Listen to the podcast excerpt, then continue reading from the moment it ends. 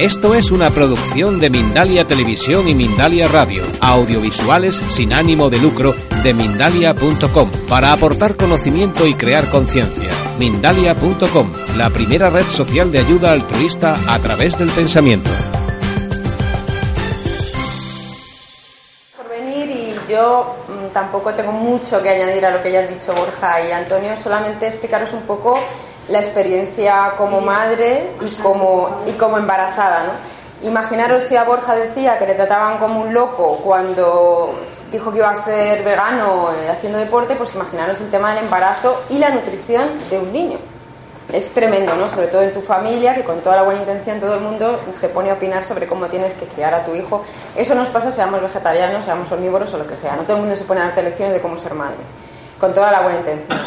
Entonces yo el embarazo lo llevé bastante bien, no tuve ningún problema con, nada, tuve un poco de baja de hierro, pero por circunstancias que no vienen a cuento explicar, eh, comía menos y entonces lógicamente cuando uno come menos, sea omnívoro, sea vegetariano, pues se nutre evidentemente eh, peor, ¿no? Porque le entran menos nutrientes en el cuerpo. Quitándolo del hierro, que tomé un suplemento de herbolario bastante bueno, y además era una bajada muy pequeña, no tuve ningún problema.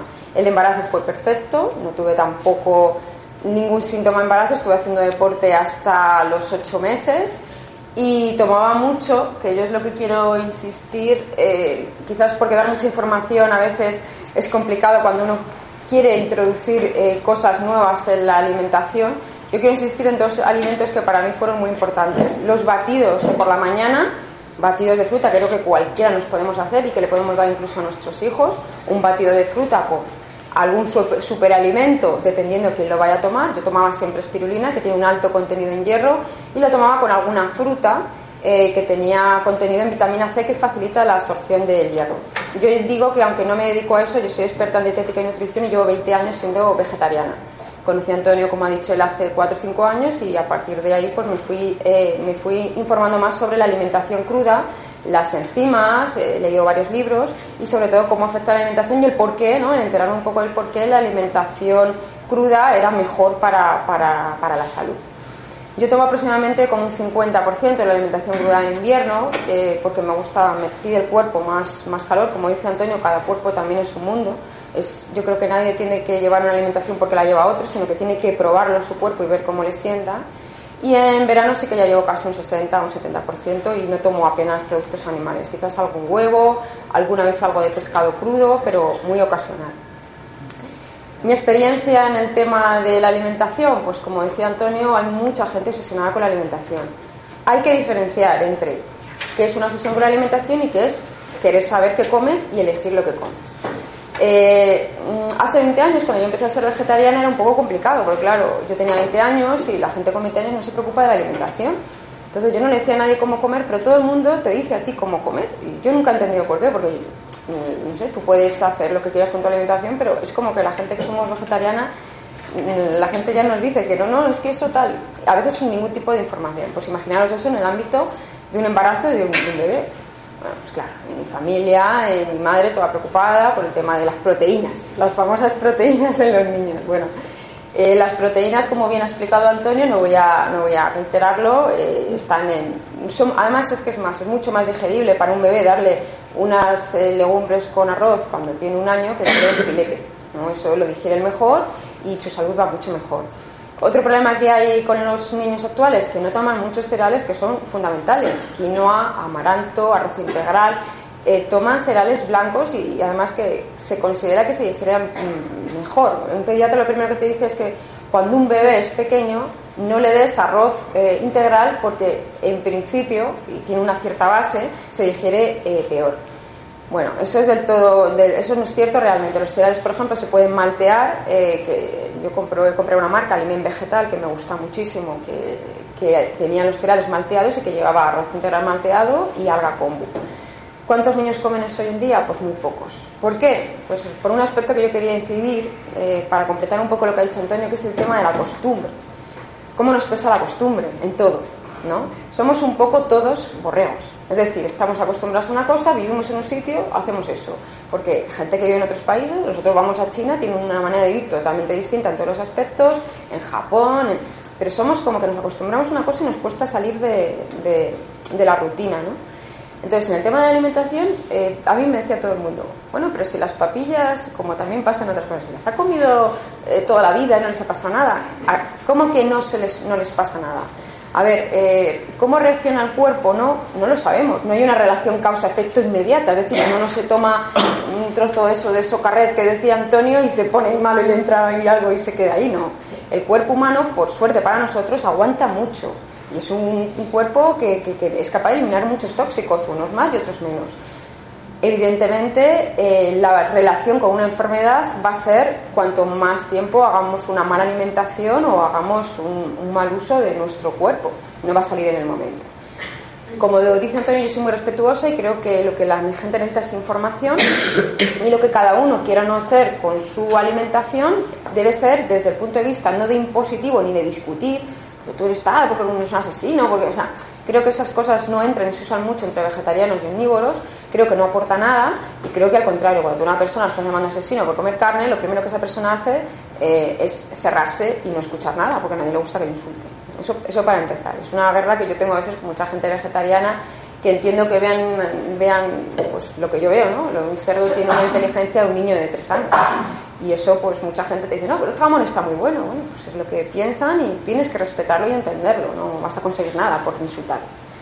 Bien, volviendo al tema de la alimentación de los niños, eh, las, mi hija no toma carne, eh, no toma lácteos y mi madre ocasionalmente la da pescado, no lo puedo evitar y tampoco voy a, voy a discutir con ella mucho en ese sentido.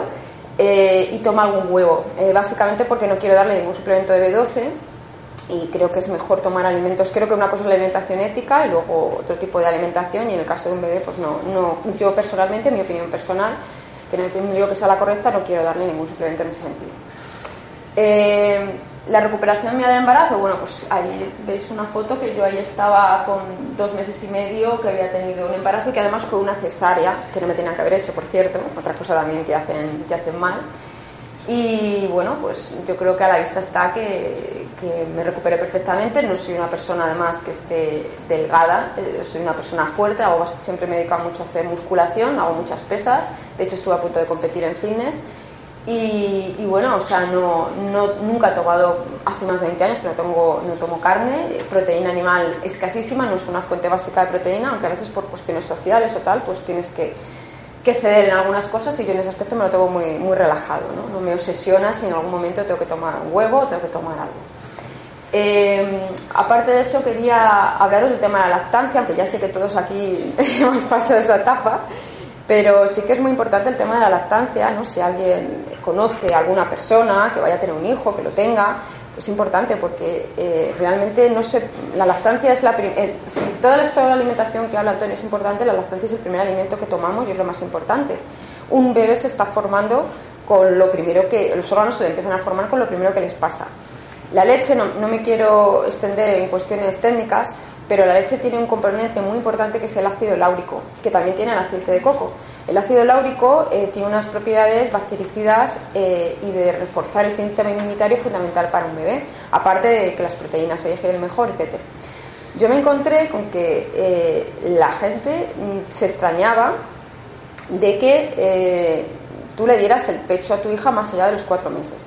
Ya al principio tuve problemas porque nadie sabe cómo enseñarte a amamantar, ya no hay matronas, no hay gente como antes que, que a veces la gente no tiene problemas, yo tuve problemas porque se me hizo grietas en el pezón y era espantoso, no os podéis imaginar el dolor que fue. Yo soy una persona que no me quejo nada, soy bastante dura y era se me saltaban las lágrimas del dolor, se tenía pánico de, acercar, de acercar a mi hija al pecho porque me dolía muchísimo. Nadie sabía cómo aconsejarme, cuatro ginecólogos, tal, y nadie me decía qué hacer. Entonces todo el mundo me decía que dejara la lactancia. Es más, la primera noche que nació mi hija me dijeron que le diera un biberón eh, de leche. Yo la verdad es que estaba en una situación en ese momento un poco por diferentes motivos no la ideal, entonces estaba como un poco que no sabes que, no sé, ¿no? que te fías un poco de la gente. Entonces esa noche mi hija tomó leche artificial, durmió cinco horas evidentemente porque eso le hincha el estómago.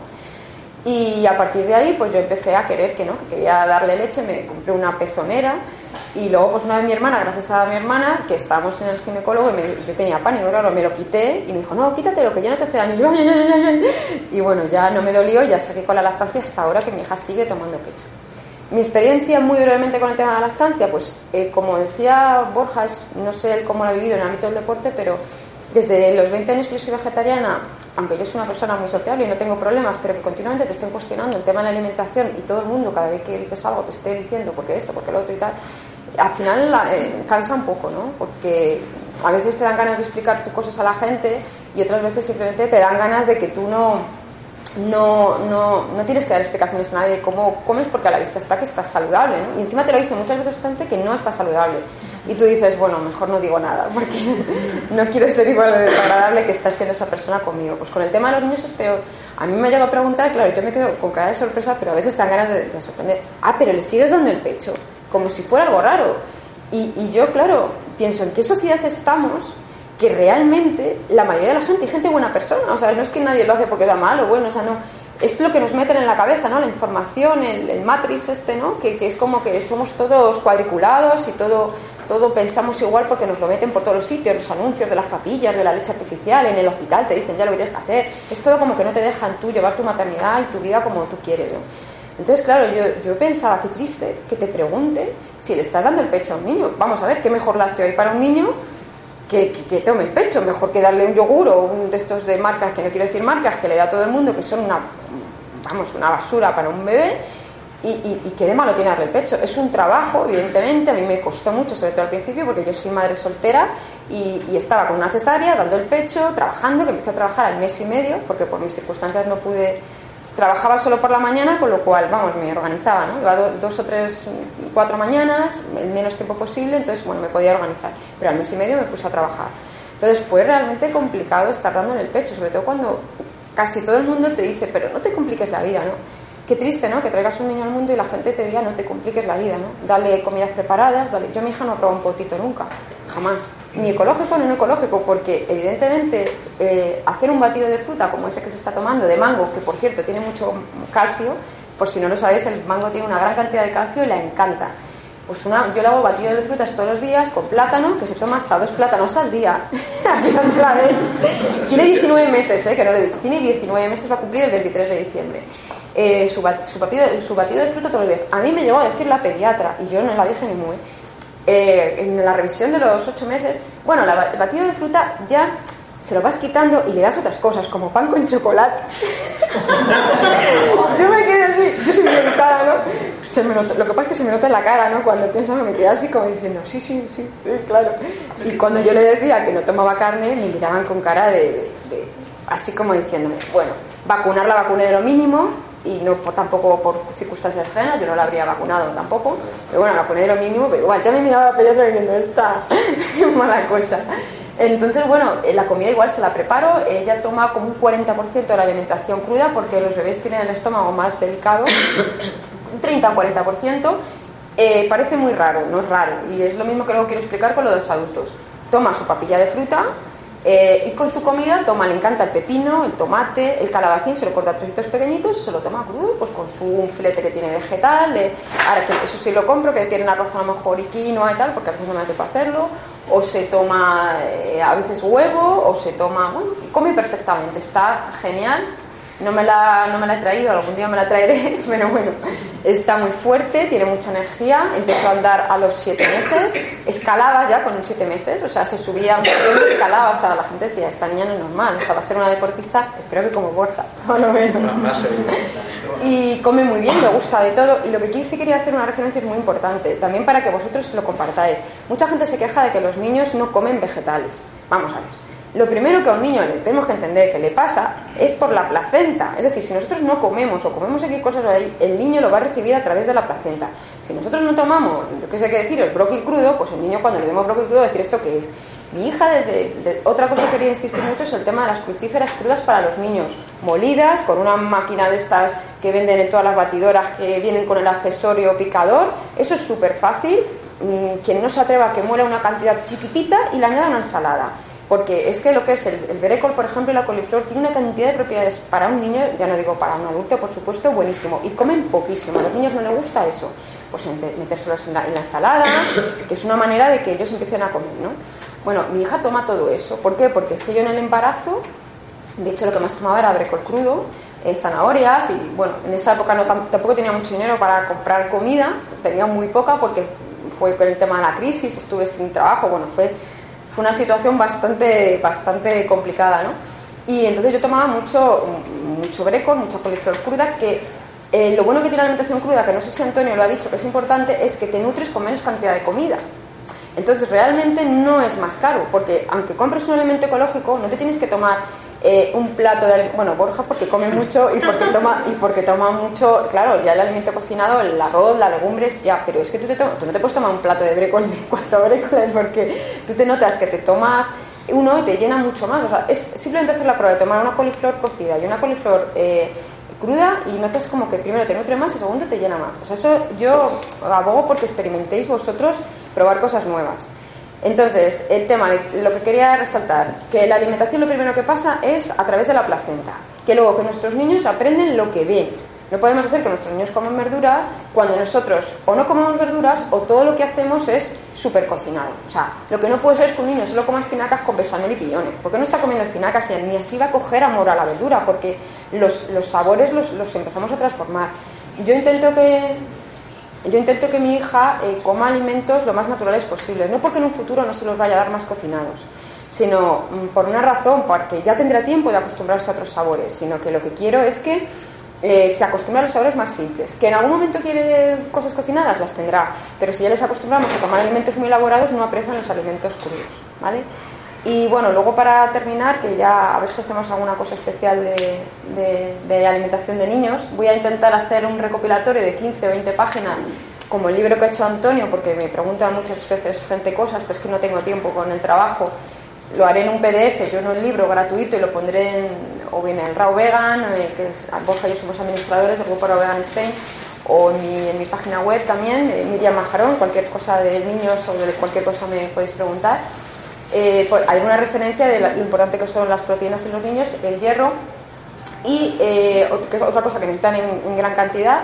Y luego las vitaminas del grupo B, que quiero decir que son las vitaminas hidrosolubles, son unas vitaminas que se van por la cocción. Y eso igual nuestros hijos necesitan mucho esas vitaminas, sobre todo la vitamina C, que ayuda mucho al sistema inmunitario, que quien les lleva una guardería saben que los niños se cogen de todo. La vitamina C se va por la cocción y son vitaminas que se esfuman. ¿vale? Y bueno, pues nada, de deciros que, es una alimentación totalmente sana, que, nadie, o sea, la idea de no hay que ser crudo y vegano, aunque el libro de Antonio se llama así, o sea, no se trata de que uno sea nada. A la gente le gusta mucho poner etiquetas y yo en eso no creo de ningún tipo, de rico, pobre, eh, profesional.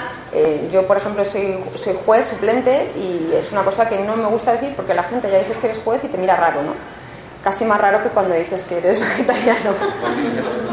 Esta no, porque, no quería ni decirlo, porque, aquí la señora. Porque te ponen, te ponen etiquetas y, es, curioso, ¿no? Que la gente, la propia gente que a veces se queja de discriminación son los primeros que alaban o admiran cosas que son circunstanciales y que no creo que definan a una persona, ni mucho menos una profesión, porque hay gente buena en todas las profesiones. Eh, bueno, lo que quería decir es que no es importante las etiquetas, que si vosotros es lo que, con lo que quiero terminar, ¿no? Que no se trata de que uno tenga que ser, a veces hay entre la, ortoresia, y quería terminar con eso, que es lo que dice Antonio, de que la gente le gusta pertenecer a un grupo. Yo he estudiado también dos años de psicología y, te das cuenta que la gente intenta cubrir carencias perteneciendo a un grupo. Soy animalista, soy vegano, soy tal, y le hace sentirse bien. Pues eso no, no, es así. O sea, esto se trata de que uno lea un libro, aprenda introduzca platos en su alimentación. Y que si quiere ser, eh, cambiar su alimentación en un sentido, la cambie. Y si no, simplemente le sirva para saber lo que come, para sobre todo eh, ayudar a nuestros seres queridos, porque ya no somos nosotros, sino que la gente a la que queremos, queremos que esté sana y viva mucho tiempo. O por lo menos queremos que lo que vivan no tengan enfermedades, ¿no? Pues de eso se trata, ¿no? Se trata de que dentro de lo que cada uno pueda, sienta y según su evolución, como decía Antonio, pues mejore su alimentación y tenga información que las ocultan las grandes, los anuncios, todo lo que nos venden. Mm, no sé, es que solamente que os informéis porque no es el producto que vende. Ya lo explica Antonio bastante bien. Y nada más, que cualquier cosa que tengáis de duda, que nos tenéis para lo que queráis, que esperamos hacer muchas cosas y que nada, muchas gracias Antonio. Bien, brevemente, brevemente el, estado, el cuerpo tiene un pH, entonces el pH que, tiene un cuerpo sano está entre 7,26, 7,36 hasta 7, casi 56. Es el pH. Es un pH alcalino. Cuando entramos en un pH más bajo, un pH tirando hacia lo ácido, El cuerpo está acidificado, entonces ahí es donde proliferan las enfermedades, los virus, las bacterias, los parásitos, el cáncer, todo. Entonces hay que intentar alcalinizar el cuerpo. ¿Cómo, o sea, qué alimentos acidifican el cuerpo? El trigo, el azúcar, la sal refinada, los refrescos, las carnes, las grasas animales, todo eso, también depende en qué cantidades, la Coca-Cola, el café, el alcohol, el tabaco, todo eso acidifica. Es como dejarles a todas las enfermedades como el campo abierto a que crezcan tranquilamente. Sin embargo, en un medio alcalino, en un pH alcalino del cuerpo, pues ahí no pueden sobrevivir. Es como negarles eh, todo lo que ellos van buscando, se lo quitas en ese medio alcalino, pues eh, no pueden, eh, no, puede sobrevivir ni un virus de la gripe, hasta el cáncer remite, las enfermedades de la piel, el estado de salud general. ¿Cómo ¿Qué alimentos son alcalinizantes? Los limones, el agua de mar, todas las verduras, las frutas, las ensaladas, lo crudo, todo eso, todos los vegetales son alcalinizantes. Entonces eh, hay que intentar tener un cuerpo en un pH alcalino y estarás blindado para cualquier cosa. Y así es que cómo se soluciona. Por ejemplo, un ejemplo para quien quiera alcalinizarse mucho, se toma por la mañana un vaso de agua con un limón entero exprimido y una cucharadita de bicarbonato sódico. Eso lo remueve, te lo tomas y esa es una medicina increíble. Espera un momento. El agua de mar se vende ahora en el simple mes de esto en las ramas por, uno, por un euro, 80 céntimos que se vende como agua de mar, que la gente se utiliza para caldo de pescado, pero es el agua de caldo de mar, que es la botella que, vale para eso, ¿eh? Que no hace falta ir al mar a, que, a coger botellas, o sea, que lo podéis comprar en el... La sirena... Sí, sí, sí, yo la compro y yo la uso también. Carol, por favor. La pregunta me acaba de contestar, ¿eh? porque quería saber dónde se podía comprar el agua de mar. Que yo sepa, hay en el corte inglés, hay en Simply, hay en, la, en congelados la sirena, no sé si en Carrefour, no suele estar en aguas, está en la sal, en sal. Y o si no la pedís en y en los herbolarios, claro. Y vale muy baratita. O quien, bueno, vivimos aquí en Madrid, quien vive en la costa se va a una playa un poco salvaje, se mete un poco y la recoge del fondo para no recogerla de la superficie y se lo trae gratis. Pero vivimos en Madrid y aquí no hay playa. ¿Alguna pregunta más? Sí. ¿Para quién? ¿Para mí? Pues el tema de la soja. Bueno, es que la soja, digamos, es, eh, está invadiendo el mundo, se está cargando las selvas. Es el negocio del presente y para el futuro. Está Monsanto, que es el que domina la industria de la soja, que hoy día yo creo que no queda soja no transgénica en el mundo. Eh, se hablaba hace poco de un 90%, yo creo que ya está en un 100%. Entonces, esa soja hay grandes plantaciones de soja que se pierden a la vista de cientos de kilómetros. Por ejemplo, en la selva amazónica se la están cargando para plantar soja. En España, en España se planta también soja, en África, en Asia. Hay campos y campos de soja que están eh, eh, haciendo mucho daño a, los ecosistemas. Y entonces, nutricionalmente la soja, digamos que es muy estrogénica. Por ejemplo, si lo toma una embarazada, va a feminizar el feto macho y eso no creo que le guste al feto ni a nadie. O sí, pero bueno, va a feminizarlo. Luego en niños, por ejemplo, la soja en niñas adelanta la regla, la primera regla. Y en eh, mujeres más mayores adelanta la menopausia. ¿Por qué, por qué cualidad eh, se podría destacar la soja para mí, para lo único que vale? Para los sofocos de la menopausia. Simplemente para eso para nada más. Para todo lo demás, ataca al, tiroides, eh, es muy difícil de digerir por su tipo de proteína, compite con otras proteínas de tu cuerpo para que no las asimiles bien. Yo soy un antisoja, lo que pasa es que se puso de moda en ciertos años y porque está en todo. La soja ahora está en todo y se vende que no veas. Y además, eh, fíjate que quién es el principal eh, proveedor de leche de soja en España. El principal proveedor de leche de vaca, leche pascual. Pascual soja vive soy. O sea, dice, ah, ahora no queréis tomar leche porque decís que la leche, pues os doy leche de soja. O sea, ellos mismos que se quieren acaparar el mercado. Hoy día la soja, eh, dominada por Estados Unidos y Monsanto, la multinacional que domina gobiernos y a todo, es la que se está haciendo con el mundo entero. Está dominando eh, gobiernos, economías. Argentina la tiene eh, comprada, comprada el gobierno, comprado el país Monsanto con la soja. Y por ejemplo,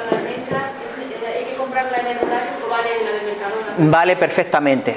Ya está muy extendida leche de leche y te la puedes incluso leche de avellana, leche de avena, leche de arroz, leche de almendra, leche de quinoa, leche de alpiste, leche de chufas, que no es lo mismo que la horchata, que es un kilo de azúcar. Leche, leche de espelta, hay cantidad de leche. Sí. ¿Alguno más? Sí. ¿Para quién? Para Miriam. Para Miriam. Eh, mira, yo, Ponte al, Miriam, y también la leche necesaria, y a ella no le, no le subió la leche al Entonces, esa es una de mis dudas. Y la otra, eh, ¿hasta cuándo puedes mantener el pecho? Vale, la primera es que eso de que no sube la leche no es cierto. Eso es una mentira que nos cuentan porque la leche se produce porque tú coloques al niño y succiona. Es cierto que cuando te hacen una cesárea tarda un poco más en subir, eh, pero tú lo único que tienes que hacer es poner al niño, porque el niño succiona naturalmente, toma el calostro, eso sí que te sale, y vas a acabar produciendo leche. Pensar en lo absurdo que es, ¿qué animal en la naturaleza se muere porque su madre no tiene leche? Es que se pueden morir por muchas enfermedades o porque les caza otro animal o por lo que sea, pero es que nos hacen pensar que eso es más raro de lo que es, no lo es. O sea, si alguien nos pregunta o alguien le dice que no le sube el pecho, eso acaba subiendo. Y el niño no le va a O sea, ya le ha subido, pero es vale, vale, él le tenía que poner eso para estimularle, pero el niño se cansaba al no sacar nada. Claro. Y un poco hay que, sustitutivo hay esos primeros días. En mm, esos primeros días eh, tienes que tomar una leche de continuación, las hay ecológicas, eh, que por lo menos es lo que recomiendo. Eh, en algún país tenían leche de cabra, que la molécula de la cabra es mm, digamos que, bueno, para que lo entendáis, es menos permeable al intestino, crea menos permeabilidad, como pasa con el trigo, pero aquí en España yo no lo, no, lo conozco. Y bueno, pues intentar darle el menos tiempo posible hasta que se adapte. No, no, hay ningún problema. Y luego, pero la, Sí, como me dices que les bueno, nos dices que les hasta que pecho, hasta cuando... Hasta que el niño quiera. Eh, yo creo que es todo el tiempo que quiera. Generalmente suele estar hasta las 2, hasta las 3, pero es que hay niños que están hasta los 5. Yo he estado hasta las 4 y pico. Es ¿eh? que imaginaros aquí, aquí el ahorro, primero el ahorro que es económico, para empezar el ahorro que después, es después segundo lo saludable que es, qué mejor leche, es que, claro, estás, estás alimentando el con el dar. Entonces es lo mejor. Pero lo combinan, por lo que veo, porque trabajamos muy eh, no, porque a ver, ya con esta edad no tienen que tomar cada tres horas, toma, eso es cuando son pequeños. O sea, la toma pues por la mañana, cuando se despierta, duerme conmigo. Otra cosa que quería decir que es muy importante, aunque no tiene que ver con la alimentación, el colegio, que también te dicen que es el niño, con unas teorías que tiene la gente, los, los, animales con quién con su madre. ¿Cómo dar amor a un niño o cómo el tema de que un niño duerma contigo va a ser esencial para él? Una cosa es la disciplina y la educación, otra cosa es que un, niño pueda dormir con su madre hasta que tú consideres una cosa de en la que no se tiene que meter nada. Pero mi hija toma el pecho por la mañana, el pecho por la noche, y luego cuando quiere, por la tarde, por la... Pero ya con las dos tomas, de por la mañana, por la noche y, y, a la hora de la comida es suficiente. Y si alguien trabajara, pues por la mañana y por la noche. Este ya no son bebés, y bebés que eh, tienen un sistema digestivo que enseguida necesita más alimentos, que tienen que tomar cada 3 o 4 horas. Y cuidado, hay incluso bebés que cada 5 horas toman tienen la suerte de ser más o que duermen toda la noche con el pecho. Mi hija, por ejemplo, durmió toda la noche desde el principio. O sea, ella dormía 6 horas, 7 horas seguidas, sin tomar el pecho por la morfoginación. Y te decían que la despertaras. O sea, hay que respetar los ciclos naturales en todo. O sea, si un bebé no llora, no se va a morir. Y la... Es que la bebé no me decían, porque tiene que comer cada persona. Si ella no llora, es que son, es todo natural. Si ella no llora, es porque no tiene hambre. Y así está. Ninguna hipoglucemia no está enferma que crees. ¿vale? Pero antes en dos años no he estado enferma nunca. Y ha hecho burradas, desde chuparme el, el tapón del tapón de meterse en la boca, que decía, hasta yo tengo los perros y un gato, o sea, he chupar a las perras, te ponen la arena, se la meten en la boca, bueno, todo lo que podéis imaginar la ha hecho. Tiene fiebre, que tampoco es bueno bajar la fiebre, por favor, eso es súper importante porque creamos enfermos y niños y eso es gravísimo bajar la fiebre. La fiebre no es mala ni hay que dar ni paracetamol, que es súper tóxico para el cuerpo, salvo con fiebres a partir de 39 grados. ¿eh? Nada de bajar un niño a fiebre con 38 tiene fiebre un rato, una noche y al día siguiente se cura. Y eso lo ha pasado tres veces. No le han dolido los dientes, no le han dolido nada. O sea, que quiero decir que vamos, está saludable. Todo lo que toma lo toma de cosas naturales. Y no toma, no toma papillas artificiales y no toma absolutamente nada. Y el pecho, pues todo lo que quiera. Todo lo que quiera. Espero que mucho tiempo, porque, bueno. Así es, tiene la fábrica directa de leches. Muy bien. Eh, Miki quería una pregunta. Eh, una, bueno, ¿Para? Un, eh, era sobre el tema de la sal para ti. Sí. Bueno, era un comentario que Miriam a veces es un poco inocente, que inventaron las leches artificiales infantiles, por eso el, el destete no es que convenzan a la gente que deje de tomar leche, sino porque aparece Nestlé en los años 70 y dice, mira, tengo un botecito de leche que vale 12, 14 euros ahora mismo costaría y dice, mira, con esta leche te vas a alimentar. Con el tipo de mujer que se incorpora a trabajar hay menos tiempo, con lo cual, o sea, que todo se inventa por algo, no viene porque seamos un poco clones, sino porque las, multinacionales saben un poco la vida que llevamos y te dicen, mira, te voy a hacer más fácil esto, mira, hazte esta, esta ensalada que no tienes que prepararte nada, o los microondas y tal. Bueno, a lo que voy, eh, diferenciar un poco la sal marina con el agua de sal, porque hay gente que tiene hipertensión arterial y está tomando sal marina, para que vea la gente la diferencia de las moléculas de la sal marina al agua de mar, que no tiene nada que ver. Vale, yo cogería todo, eh, quien tenga sal refinada de cocina, la normal, yo llegaría a casa y la tiraría al váter directamente. Ni siquiera la regalaría, yo no regalaría veneno. La sal refinada de cocina es un veneno. Es la que los médicos te dicen, quite usted, quítese usted la sal. Está la sal marina sin refinar que es la sal que se produce por evaporación en las salinas, que tarda a lo mejor un mes en evaporarse y de ahí sacan, la trituran y directamente a la bolsa. Sin embargo, la sal refinada cogen agua de mar y la meten en, unas máquinas, eh, las meten a no sé cuántos grados, las lavan con ácido, las, las tratan muchísimo y de 100 minerales que tiene la sal marina sin refinar, se queda en dos minerales, cloruro sódico. De 100 se queda en 2. Y esa es la que tomamos todo el mundo, esa es la que hay que tirar. Y, quien quiera usar sal, que use eh, sal marina, tiene que poner sin refinar. O que use para sus platos un chorrito de agua de mar, que viene, eh, bueno, tiene todos los minerales, es todavía más pura que el, agua, eh, la sal sin refinar, y que no es lo mismo agua de mar que coger un vaso de agua y echarle sal y removerlo, porque el agua de mar trae muchas más, tiene muchas más cosas. Venimos del mar y somos 70% en nuestro cuerpo agua salina y el 70% de la tierra es mar. Esos porcentajes no dicen nada y hemos estado nueve meses flotando en un líquido que es isotónico como el agua, como el agua diluida del agua de mar. Gracias. ¿Alguna pregunta? Sí. Eh, respecto a esto, para una persona que retenga líquidos, eh, ¿sí que puede tomar agua de mar y, y marina? Vale, el tema de retener líquidos puede obedecer a muchas causas. Que te funcione mal el riñón, que te comas muchos alimentos con sodio, que no bebas la suficiente cantidad de agua para eliminar, que tomes mala sal. El agua de mar no retiene líquidos. Es más, es diurética. Es más, se pueden hacer eh, terapias de limpieza, igual que una hidroterapia de colon, que no quiero describir ahora mismo cómo es la hidroterapia de colon, pues puedes hacerlo bebiendo una cantidad fuerte de agua de mar, te quedas en tu casa sin salir durante una mañana entera y no tienes que ir ni pagar no sé cuánto que hay que ir te deja como si recién nacida. Entonces, no, no, te sube la tensión el agua de mar diluida. Se dice agua de mar isotónica cuando lleva uno o dos dedos en un vaso de agua de mar y el resto hasta arriba todo de agua corriente normal. Entonces se hace como una bebida isotónica. No se toma el agua de mar pura así, a no ser que eches un chupito en algo o que cocines, por ejemplo, en una paella, en vez de echarle agua y sal, la cocinas directamente con agua de mar. Es lo que se inventó Ferran Adrià y lo empezó a poner de moda, que se bajaba allí a la playa de Roses y cogía agua de mar y, y hacía sus, sus guisos con agua de mar. Y empezó ya poco va a estar ya a ser más conocida a nivel comercial, pero ya se lleva eh, casi 100 años conociendo los efectos del agua de mar benéficos, claro.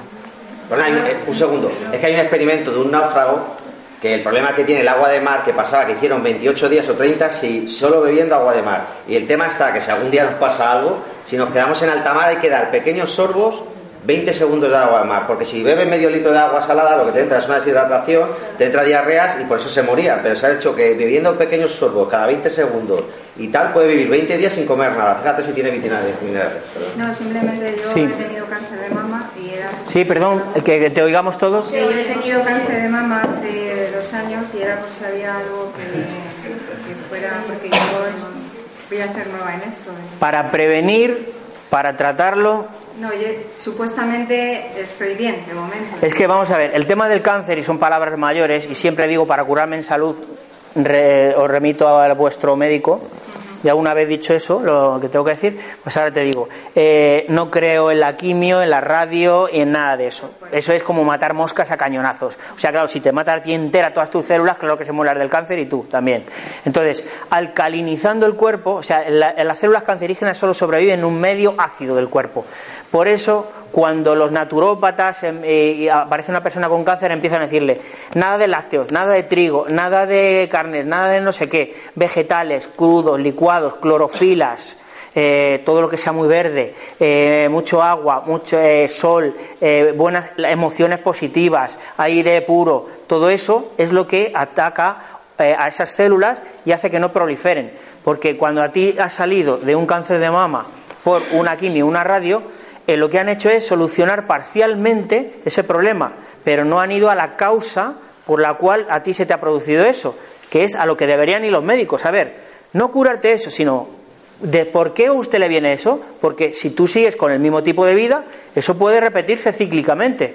Ha habido personas que han tenido un cáncer, luego otro, luego otro, porque eh, realmente no han ido a la causa original de por qué ellos han tenido cáncer, que puede ser hasta emocional tener, estar una persona que odia, una persona que está envenenada, que tiene hiel, que tiene eh, resentimiento, mucha ansiedad todo el día, pues puede desarrollar cantidad de enfermedades comiendo bien y haciendo deporte. Solamente con las emociones negativas. Y al revés, comiendo mal y sin hacer deporte, una persona que se come el mundo de, de feliz, eh, amor hacia los demás, es capaz de remitir enfermedades. Eso está a la orden del día. O con la fe, uno va a un sitio, a una, la Virgen de no sé qué, y se levanta de una silla, o, se le quita no sé qué, pero no, a lo mejor no hay ninguna Virgen, sino que de creérselo ello, el cuerpo tiene una capacidad de autocuración muy fuerte. Pero para empezar, a ver, está muy bien, pero date cuenta que no sabe nada. Para empezar, ¿qué le recomendarías básico que pueda hacer desde hoy?